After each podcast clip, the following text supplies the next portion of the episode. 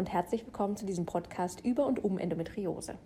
Ich bin Nadine Rohloff, ich bin Ärztin und erzähle hier Erfahrungen aus dem Endometriosezentrum, Neuigkeiten über die Endometriose, neue Forschungsergebnisse und auch, was alle über die Endometriose wissen sollten.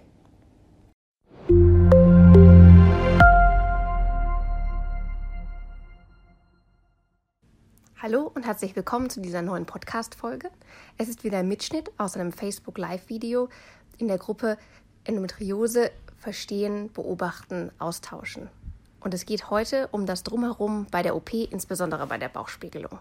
Um das Organisatorische davor und danach und auch, was man nach der OP tun kann, um schnell auf die Beine zu kommen, wann man wieder Sport machen darf, etc. Viel Spaß!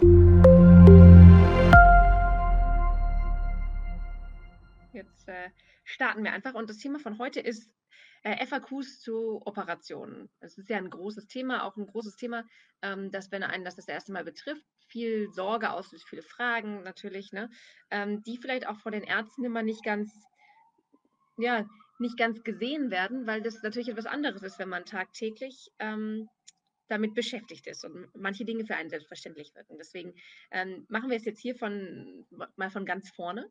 Ähm, wer schon etliche Laparoskopien gehabt hat, etliche Bauchspiegelungen oder auch nur eine ähm, und sagt, das äh, allgemeine, organisatorische, das brauche ich nicht, der spult vielleicht fünf Minuten vor, wenn ihr das Ganze ähm, erst jetzt gerade guckt. Ähm, ich erzähle jetzt was zum Ablauf, wie, wie ich ihn kenne. Das heißt, in manchen Endometriosezentren oder Krankenhäusern kann das auch mal anders sein. Ähm, und es geht hier hauptsächlich erstmal um die Bauchspiegelung, weil das die häufigste Sache ist. Zum Bauchschnitt machen wir nochmal einen anderen Termin. Genau, also wenn euch Sachen auffallen, die ihr anders erlebt habt, die, ähm, die, ja, die bei euch anders gelaufen sind oder aber auch ähm, also gut oder schlecht, ähm, dann schreibt es gerne runter, ähm, damit die Leute, die jetzt vor, der, vor ihrer ersten Laparoskopie äh, stehen, ein gutes Bild haben, was sie erwarten könnte. Ähm, also ich erzähle es so, wie ich es kenne aus Endometriosezentren ähm, und ihr könnt ja noch ergänzen, wenn ihr was anderes erlebt habt, äh, worauf man sich vielleicht einstellen sollte. Genau. Also zum organisatorischen Ablauf. Ähm, beim Endometriosezentrum, aber auch bei anderen Krankenhäusern, ist es schon so, dass man nicht direkt zur OP geht, sondern man geht zu einem Beratungstermin. Ne? Das heißt, man macht einen Termin und man trifft sich mit dem Arzt. In der Regel ist das auch der Arzt, der einen dann operieren würde, wenn man sich gemeinsam für eine OP entscheidet. Und es macht ja auch Sinn, ne, dass man von jemandem operiert wird, den man kennt. Ähm, das sollte schon in den meisten Fällen der Fall sein. Und in diesem Beratungsgespräch macht man eine Anamnese, ne? das heißt, man fängt nochmal von ganz vorne an, wenn das jemand ist, den man nicht kennt. Wenn das jemand ist, mit dem man schon vorher länger geredet hat, dann natürlich nicht. Und ähm, das heißt, man macht ein Gespräch, eine Untersuchung, eine gynäkologische Untersuchung und dann bespricht man nochmal, was man macht. Und jetzt reden wir über die Operation. Ne? Äh, deswegen gehen wir jetzt mal davon aus, dass es eine Operation gibt. Ähm, dann schließt sich ein Aufklärungsgespräch an. Das ist nicht immer direkt am gleichen Tag. Ähm, deswegen muss, muss man das so ein bisschen wissen, wenn man von weiter weg kommt. Das heißt, ähm, so ein Aufklärungsgespräch vor der OP, da wird erklärt, wie das abläuft. So ein bisschen wie hier, nur ein bisschen äh, detaillierter und auf die auf die spezielle Situation angepasst. Ne? Manchmal werden noch andere Sachen bei der OP gemacht, manchmal sind andere Dinge zu besprechen, vielleicht gibt es Vorerkrankungen, die man besprechen muss und so. Ähm, also es ist eigentlich ein sehr ähm, individuelles Gespräch, ähm, was aber einem sehr stringenten äh, Pfad folgt. Und die, der Termin für dieses Aufklärungsgespräch, einmal mit, dem, mit einem Arzt von der operierenden Seite und einmal mit einem Anästhesisten. Also man hat eigentlich zwei Gespräche, ähm, die vor der OP noch stattfinden müssen, wenn man sich dann für eine äh, OP entschieden hat.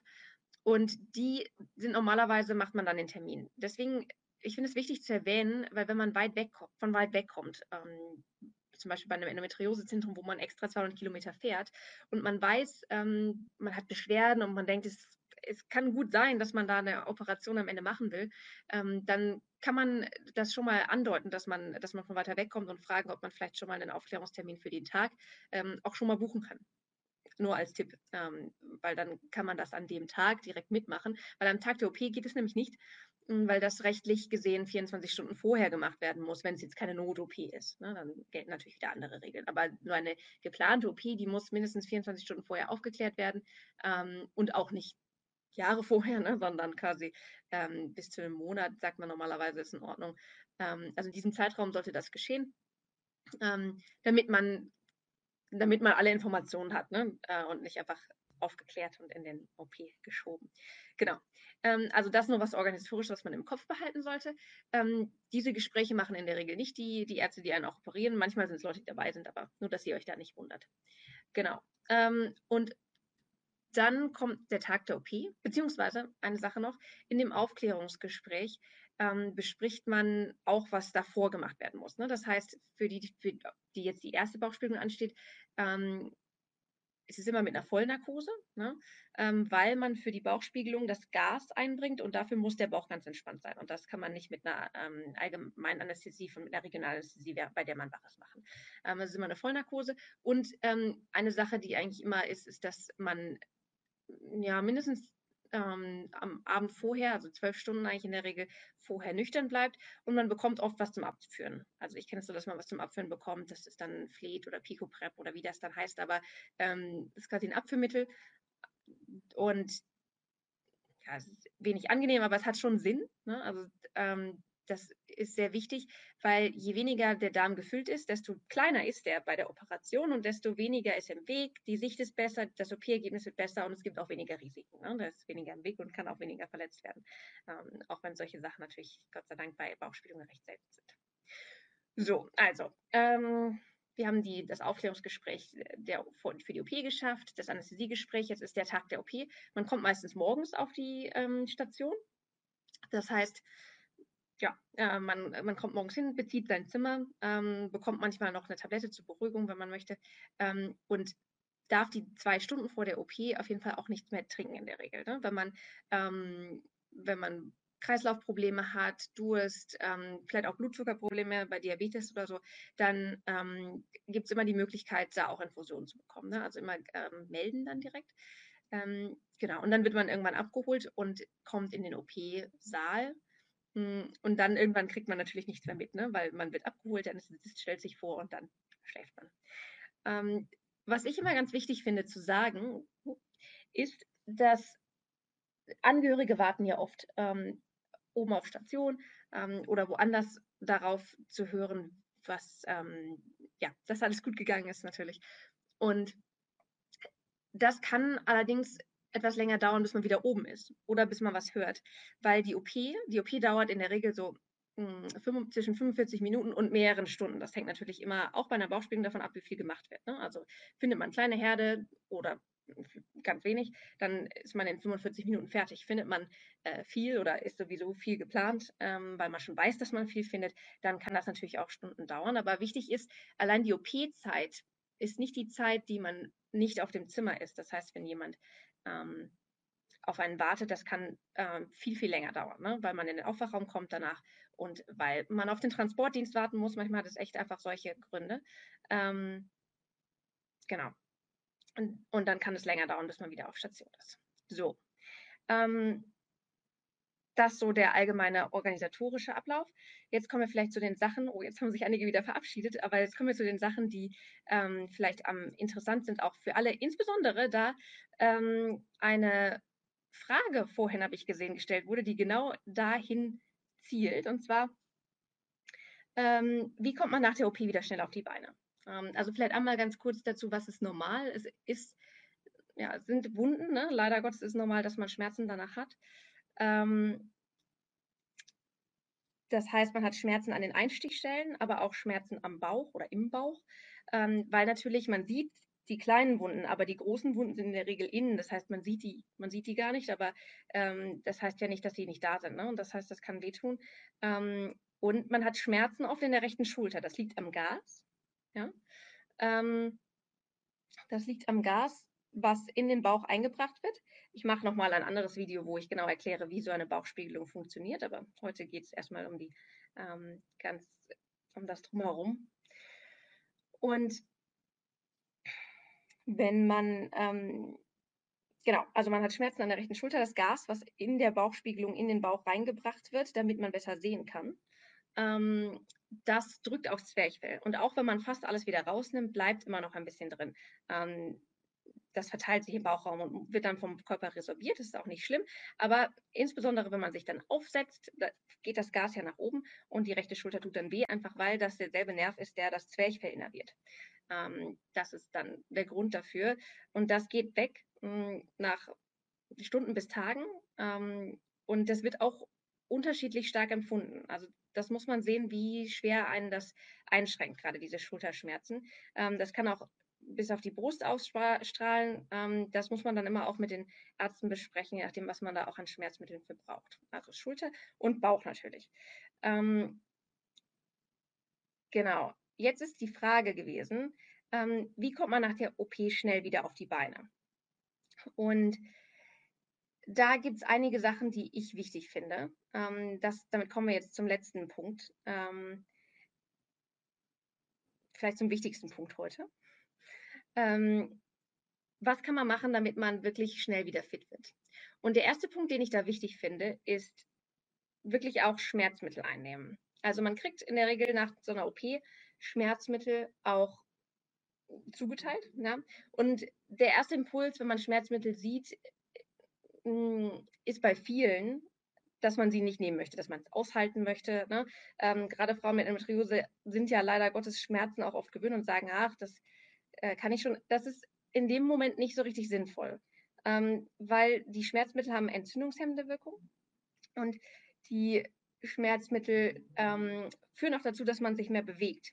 Also man soll sich auf keinen Fall überanstrengen, aber wichtig ist, dass man, ähm, damit man schnell fit wird, ist, dass man so schnell wie möglich aus, aufsteht und auch wirklich ähm, ein bisschen sich bewegt. Immer Schritt für Schritt. Ne? Also das erste Mal geht man mit der Schwester zusammen auf Toilette, dann bewegt man sich ein bisschen im Raum, dann geht man über den Flur spazieren. Also mit Gemach, aber wichtig ist, dass man sich bewegt und nicht einfach platt im Bett liegen bleibt. Sobald die Schmerzen das erlauben natürlich. Und deswegen sind die Schmerzmittel wichtig. Ähm, auch wenn man natürlich sonst äh, es auch okay ist, wenn man damit restriktiv umgeht, aber in dieser akuten Schmerz nach der OP ist es wirklich wichtig, dass man dieses Schmerzmittel auch nimmt. Ähm, da sind wir gleich auch schon beim zweiten Punkt, ne? schnell auf die Beine kommen. Also wirklich ähm, so schnell wie möglich, soweit es geht, aufstehen und ähm, sich bewegen. Und damit meine ich nicht ähm, wieder in den Alltag stürzen, wenn man zu Hause ist, sondern ich meine wirklich ähm, am gleichen Tag noch vielleicht einmal auch ähm, auf den Flur gehen, ne, mit Hilfe von Angehörigen nochmal aufstehen. Und dabei ist es auch wirklich besser, man macht es mehrfach und dann nicht, bis man nicht mehr kann, sondern mehrfach äh, kleine Sachen. Genau, weil die Bewegung hat mehrere, ähm, mehrere gute Eigenschaften. Ne? Man bewegt sich, man kriegt die Luft besser aus dem Bauch. Die Luft wird ja auch, äh, wird ja resorbiert und die muss aber trotzdem äh, und wird auch, ja, die Luft vom, also man hat ja zwei Probleme letztendlich danach. Man hat die Luft aus dem, äh, die noch aus der Bauchspiegelung da ist, aber man hat auch ähm, Luft im Bauch ähm, im Sinne von Blähung, äh, weil der Darm auch oft relativ langsam arbeitet danach. Und ähm, da ist Bewegung halt immer wichtig. Ne? Das heißt, man bewegt den Darm ähm, und da kommt wieder Bewegung rein. Und zusätzlich, wenn man, wenn man sich bewegt, hat man halt auch ein viel geringes Risiko für andere Komplikationen. Ne? Also sei es so etwas wie ähm, Thrombosen, ja, ähm, oder aber auch ähm, Lungenentzündung und so weiter das sind seltene Sachen, ne? ähm, gerade bei kleinen Operationen. Ich will hier niemandem Angst machen. ähm, aber man wird schneller fit und man hat weniger Risiken, also aufstehen, ähm, sobald man kann. Es gibt keinen Grund für Bettruhe. Ne? Ähm, trotzdem, der dritte Punkt, man sollte auf den eigenen Körper hören. Also man sollte aufstehen, aber man sollte sich nicht überanstrengen. Ähm, und das gilt nicht nur für die ersten Tage, sondern das gilt auch für die Zeit danach. Ne? Ähm, die Wunden der Bauchdecke, ähm, die sind verschlossen relativ schnell. Aber ich habe ja auch schon gesagt, man hat ja auch Wunden im Körper und die können deutlich größer sein. Ähm, und auch die sollen gut heilen. Das heißt, zu viel Bewegung, zu viel, ähm, wenn man jetzt richtig joggen geht, ne, dann ist richtig Bewegung oder ähm, ja, wenn man Sachen hebt, dann ist Zug auf die Wunden, ne, ähm, die eigentlich sich wieder zuschließen sollen. Also nur selbst wenn die kleinen Wunden zu sind, heißt das nicht, dass die reißfest zu sind. Ja? Ähm, Genau. Und selbst wenn sich dann, ja, das heißt, es gilt generell, richtigen Sport sollte man nach einer Bauchspiegelung erst wieder nach vier Wochen machen. Ähm, insbesondere schweres Heben, ja, oder ähm, ja, schweres Heben oder mh, hm, Sachen, die den Bauch doll belasten. Ähm, wenn man früher anfangen möchte, dann kann man vielleicht mit sowas anfangen wie Radfahren, wo, der, wo man die Bauchmuskulatur nicht anspannt. Ja? Ähm, aber das, was für den Anfang an Bewegung gut ist, ist so etwas wie Laufen, Spazieren gehen. Ja? Ähm, nichts, was den Bauch doll anstrengt. Auch Pilates und Yoga ist direkt nach der OP keine gute Sache. Genau. Ähm, das ist, gilt auch für den Job. Ne? Das heißt, ähm, man wird krankgeschrieben nach der OP. Das hängt sehr von der beruflichen Belastung ab, wie, also körperlichen Belastung und wie lange man krankgeschrieben wird. Und das ist zum Beispiel in der Krankenpflege, das in der Regel mindestens vier Wochen, weil man ja wirklich schwer heben muss dabei. Ähm, das ja auch körperlich anstrengend ist. Bei einem Bürojob reichen vielleicht ein bis zwei Wochen ja, Krankschreibung. Ähm, das muss man aber auch individuell sehen und da ist auch wirklich wichtig, auf den eigenen Körper hören. Und wenn man das Gefühl hat, man ist noch äh, schlapp, dann sollte man sich auch weiter krank schreiben lassen. Ähm, auch die Narkose zum Beispiel bringt einen so ein bisschen durcheinander. Ne? Also nicht, nicht vom Gehirn, sondern einfach, das macht müde, das macht schlapp. Ähm, da muss man auch nett zu sich selbst sein und sich dann noch ein bisschen Ruhe gönnen. Also ihr seht schon, das ist eine Art Balance. Ne? Also schnell kleine Schritte machen, schnell bewegen, aber nicht zu viel und dann immer stetig steigern und richtigen Sport erst nach vier Wochen.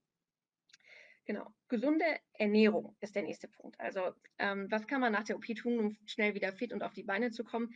Ähm, ich habe ja schon gesagt, die, ähm, man hat Wunden, ne? auch wenn man eine Bauchspiegelung hat ähm, und die Wunden von außen klein aussehen. Und ähm, das heißt, ich habe ja schon gesagt, die Schmerzmittel zu nehmen, äh, macht nach der nach der OP tatsächlich Sinn, weil die entzündungshemmende Eigenschaften haben. Aber es gibt auch entzündungshemmende ähm, Lebensmittel, die man, auf die man achten sollte. Das heißt, ähm, generell nach der OP, also in den Wochen nach der OP ähm, und auch tatsächlich in den Wochen vor der OP ist es sinnvoll, sich gesund zu ernähren. Also das heißt, viel Gemüse, wenig fettreich. Ähm, eigentlich letztendlich die Ernährung, die man bei Endometriose ähm, sowieso empfiehlt. Also da könnt ihr auch auf, vielleicht auf der Endometriose-Webseite gucken. Ähm, das ist einmal die gesunde Ernährung, äh, auch so entzündungshemmende Lebensmittel wie zum Beispiel Ingwer ähm, oder ähm, Kurkuma oder so können um die OP herum wirklich gut sein. Ähm, etwas anderes sind die ein, zwei Tage direkt im Krankenhaus. Ne? Ähm, direkt nach der OP ist der für den Darm ist so eine OP Stress. Ob das jetzt eine offene OP ist oder eine Bauchspiegelung, da gibt es Druck, da gibt es Manipulation, ne? der wird quasi angefasst, auch wenn nicht mit Händen, sondern mit Instrumenten, aber ähm, der wird bewegt, aus der zur Seite geschoben, ne? ähm, einfach damit man, äh, damit er nicht im Weg ist. Und das, da muss der Darm sich auch wieder erst erholen von. Das heißt, ähm, der ist nach so einer OP in der Regel einfach weniger aktiv. Ja, das heißt, dass sich Blähungen eher sammeln können. Das heißt, dass sich, ähm, das heißt, dass man vielleicht ein bisschen auf seinen Stuhlgang warten muss. Ähm, das ist erstmal nicht schlimm, aber da muss man sich ein bisschen darauf einstellen und vielleicht nichts zu schweres essen. Ja, das heißt, ähm, auch nicht direkt mit dem härtesten Körnerbrot anfangen, äh, was irgendwie nur aus Körnern besteht, was sonst vielleicht gesund ist, aber ähm, am Anfang ein bisschen zu viel für den Darm. Das heißt, da kann man schon auch gut auf so leicht verdauliche Sachen wie Zwieback erst zurückgreifen oder ähm, das wird einem aber auch vom, vom Krankenhaus auch so gegeben. Und wenn aber diese ersten Tage ähm, quasi vorbei sind, dann ähm, gilt halt wirklich ähm, gesunde Ernährung. Ähm, das ist wirklich, das ist hilfreich, auch wenn es nicht keinen direkten Effekt hat. Ne? Also es ist nicht so, dass man einen Apfel statt Schokolade isst und wow, die Schmerzen sind weg. Nein, so ist es nicht. Ne? Aber man merkt es schon ähm, auf die Dauer ne? ähm, nach der OP und auch vor der OP. Was auch hilfreich sein kann, ist, wenn man gerade vor der OP und auch danach auf histaminarme Kost ähm, achtet. Ne? Das heißt, ähm, es gibt es gibt Lebensmittel wie zum Beispiel Hartkäse, da gibt es auch einen äh, Artikel zu, ähm, die haben besonders viel Histamin und das ist ein natürlicher Botenstoff, der ist nicht schlecht, aber ähm, der führt halt dazu, dass man Schmerzen auch stärker wahrnimmt. Ähm, da kann man auch darauf achten, vorher und hinterher, dass man da nicht so viel von isst. Ähm, genau, entzündungshemmende Lebensmittel habe ich schon gesagt. Insbesondere Ingwer zum Beispiel ist auch eine gute Sache, weil es gab tatsächlich auch Studien, ähm, da ging es um Zahnschmerzen, aber äh, vom Prinzip her ist Ingwer auch schmerzlindernd ähm, und hilft gegen Übelkeit. Das heißt, alles das, was man so nach einer Operation hat, ähm, ist das, kann das helfen. Jetzt haben wir ja über die ähm, Blähung auch schon geredet. Das heißt, blähende Lebensmittel sollte man vermeiden. Das heißt, etwas wie Kohl. Ne? Ähm, und Dinge, die Blähung bekämpfen, also zum Beispiel so etwas wie Fenchelanis-Kümmeltee, aber es gibt auch Medikamente, ähm, so etwas wie Lefax, Sab-Simplex, die helfen. Ähm, und was da tatsächlich auch hilft, ist wieder äh, bewegen. Das heißt, aufstehen, über den Flur spazieren und später halt Spaziergänge machen. Ne? Ähm, immer so viel, wie gerade geht und wie nicht den Körper beanstrengt. Ähm, das sind eigentlich so die, die wichtigsten Sachen gegen die Blähung. Ja, also es gibt unterschiedlich, unterschiedliche Leute reagieren unterschiedlich stark auf diese Medikamente. Also es gibt Leute, die schwören auf Lefax, es gibt Leute, die schwören auf Saab Simplex und es gibt Leute, die sagen, das hilft ihnen ungefähr so wie Fenchel-Anis Kümmeltee äh, und Bewegung wäre das Beste. Also da muss man auch ein bisschen für sich austesten, was am besten ist. Aber all diese Dinge können helfen. Ähm, genau. Was ich auch wichtig finde zu sagen, ist, dass man direkt nach der OP ähm, nicht zu lange Autofahrten plant. Man denkt immer im Auto, da sitzt man nur und das ist ja keine richtige ähm, Bewegung, ähm, aber trotzdem dieses Sitzen, man spannt so ein bisschen die Bauchmuskulaturen. Das heißt nicht, dass man nicht sitzen darf, aber man sollte sich darauf gefasst machen, dass wenn man ähm, stundenlang Auto fährt, dass das auch anstrengend ist für den, äh, ähm, für den Bauch. Das heißt, wenn man ähm, zwei Wochen später ist das alles nicht mehr so schlimm, aber wenn man quasi direkt nach der OP ähm, sehr lange fährt, dann sollte man vielleicht ein paar Pausen einplanen, damit man sich anders hinsetzen kann oder gucken kann, dass man da wirklich bequem sitzen kann. Und apropos bequem, ähm, im Krankenhaus trägt man ja sowieso auch ähm, weite Sachen oft, aber was viele nicht bedenken vorher, ist, dass diese Bauchspiegelungseinstiche, und ich merke gerade, es ist gut, äh, wenn wir nochmal ein Video machen, wo man vielleicht genau erklärt, wie diese Bauchspiegelung funktioniert, aber diese Einstiche sind ähm, meist im äh, Bauchnabel und an der Leiste. Das heißt rechts und links, manchmal in der Mitte. Manchmal sind sie auch woanders. Das hängt so ein bisschen vom Winkel ab. Ne? Das heißt, man geht ja von, mit Instrumenten von außen rein und braucht einen richtigen Winkel, um gut ranzukommen. Aber in der Regel hat man drei, eins am Bauchnabel und einmal rechts und links an der Seite. Und diese Einstiche sind in der Regel genau da, wo der Hosenbund ist. Das heißt, ähm, das heißt auch für die Zeit, für die Woche danach oder so, ähm, sollte man gucken, dass man Hosen hat, die ja, die, auch wenn man vielleicht tatsächlich mal rausgeht oder wenn man nach zwei Wochen wieder zur Arbeit geht ähm, und man merkt, das ist immer noch unangenehm, wenn da der Hosenbund drauf ist, weil dieser Jeans-Hosenbund ist halt sehr hart, ähm, dass man da wirklich auch Hosen hat, die, die man anziehen mag, auch ähm, zur Arbeit oder so, die aber trotzdem oben äh, weich sind. Das können, können manchmal Schwangerschaftshosen sein. Äh, manche Leute haben ähm, man kann auch gucken, je nachdem, wie hoch und tief die sitzen. Also das muss man so ein bisschen ähm, für sich austarieren, aber das ist auf jeden Fall wichtig zu wissen, vorher ähm, auf jeden Fall bequeme Hosen mitbringen, weil äh, sonst, dann kann man sich schneller anziehen, man kann sich schneller bewegen, ähm, weil das unangenehm sein kann. Genau. Und ganz wichtig ist natürlich immer bei Unsicherheit fragen. Ne? Ähm, viele Sachen sind so allgemeine Sachen, also etwas wie wann kann man wieder duschen. Ne? Also duschen, Wasser drüber laufen kann man eigentlich schon am nächsten Tag. Ähm, auch Shampoo, was drüber läuft, ist jetzt kein Problem. Ne? Man hat ja meistens auch noch so äh, Steri-Strips da drüber ähm, und die Wunde ist quasi zu, aber richtig den Bauch einschäumen sollte man halt erst wieder ähm, nach einer Woche machen oder so. Ähm, das kommt auch, auch immer darauf an, wie groß die natürlich sind. Ähm, aber das sind so allgemeine Sachen, ne? Fragen, die wirklich jeder hat. Aber man hat oft so Sondersituationen wie ähm, Urlaub geplant oder aber auch solche Sachen, die gar nicht so damit zusammenzuhängen scheinen. So etwas wie ein Konzert. Man hat irgendwie, man spielt ein Blasinstrument hat ein Konzert. Ähm, genau, das, sowas sollte man im Vorhinein absprechen, weil das manchmal auch äh, von der Anstrengung her oder welchen Einfluss das hat, sollte man dann ähm, besprechen. So, Jetzt ist das Video schon 23 Minuten lang und ähm, ich habe noch gar nicht alle Themen besprochen. Also nächste Woche ähm, machen wir dann den Rest. Das heißt, ich erkläre einmal äh, ganz kurz, wie eine Bauchspiegelung funktioniert und beantworte die restlichen ähm, Fragen, die häufig aufkommen. Und danach ähm, kommen dann andere Themen. Wir werden diese Videos jetzt ja, wöchentlich machen, immer samstags um diese Zeit. Ich glaube, das ist auch für die meisten ganz gut. Ähm, wenn ihr Fragen habt hierzu, ähm, schreibt einfach drunter. Ähm, wenn ihr Fragen habt, die ihr gerne beantwortet haben möchtet, ähm, schreibt einfach drunter. Und immer noch mal im Kopf behalten, das sind jetzt ähm, Sachen zur Bauchspiegelung gewesen. Es kann immer individuelle Unterschiede geben. Ähm, und schreibt die auch gerne dahin, ähm, weil es geht ja darum, dass gerade Leute, in diesem Video gerade Leute, die äh, vor ihrer ersten Bauchspiegelung stehen, verstehen, was alles wichtig ist und was man machen kann. Genau jetzt, ich wiederhole noch einmal ganz kurz, was ich wichtig fand, was man machen kann, um relativ schnell wieder fit zu werden nach der Bauchspiegelung und sich so gut wie möglich zu fühlen. Ähm, auch wenn man natürlich sich nach der Bauchspiegelung erstmal ähm, erholen muss.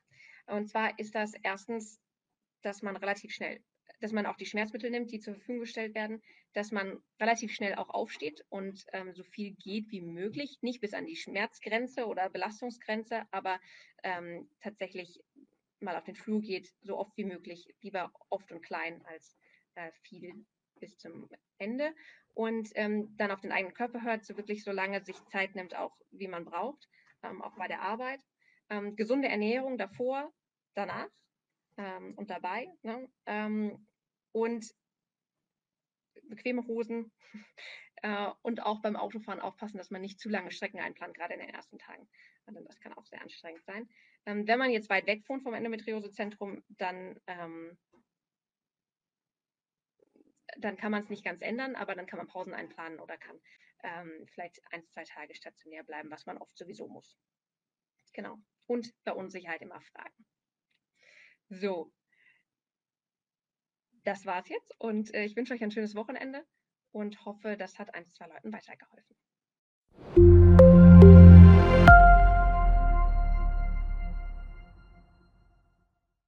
Das war der Ausschnitt aus dem Facebook Live-Video aus der Gruppe Endometriose Verstehen, Beobachten, Austauschen. Nächste Woche geht es dann um die Bauchspiegelung an sich, wie funktioniert das und nach der Endometriose-Bauchspiegelung, was kann man machen oder was gibt es für Möglichkeiten zu verhindern, dass die Endometriose wiederkommt, beziehungsweise das Risiko weiter zu senken.